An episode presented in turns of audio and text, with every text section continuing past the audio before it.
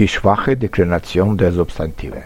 Zur schwachen Deklination gehören nur Maskulina, und zwar eine Gruppe einsilbiger Substantive wie der Mensch, der Held, der Bär, der Herr und auch die Substantive mit den Suffixen ä, ad, er, ant, ent, ist, loge, nom, ot.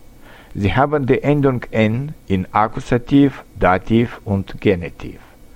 Nominativ. Der ein Mensch, der ein Junge, der ein Student.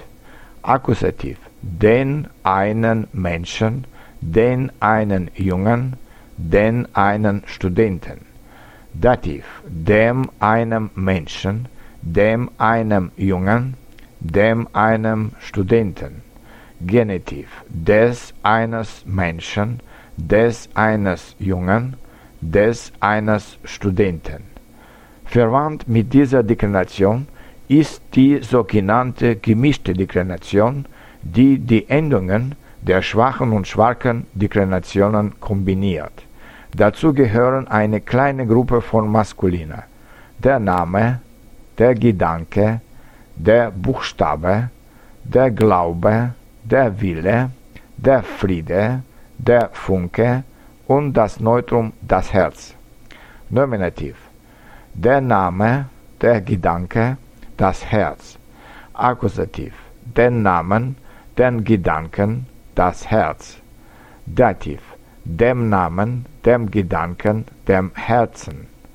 Genitiv. Den Namen, des Namens, des Gedankens, des Herzens. Und jetzt lesen Sie die Beispiele. Ich kenne diesen Menschen gut. Wie ist der Name? Das ist einfach die Ungeduld des Herzens. Ich bin mit einem Studenten nach Berlin gefahren. Man muss einen starken Willen haben. Die Freude des Jungen war sehr groß. Dabei sind die Artikeländerungen gleich wie bei, der starken Deklination. Nominativ der das, Akkusativ denn das, Dativ dem dem, Genitiv des des. Haben Sie keine Angst vor der Deklination. Übung macht den Meister.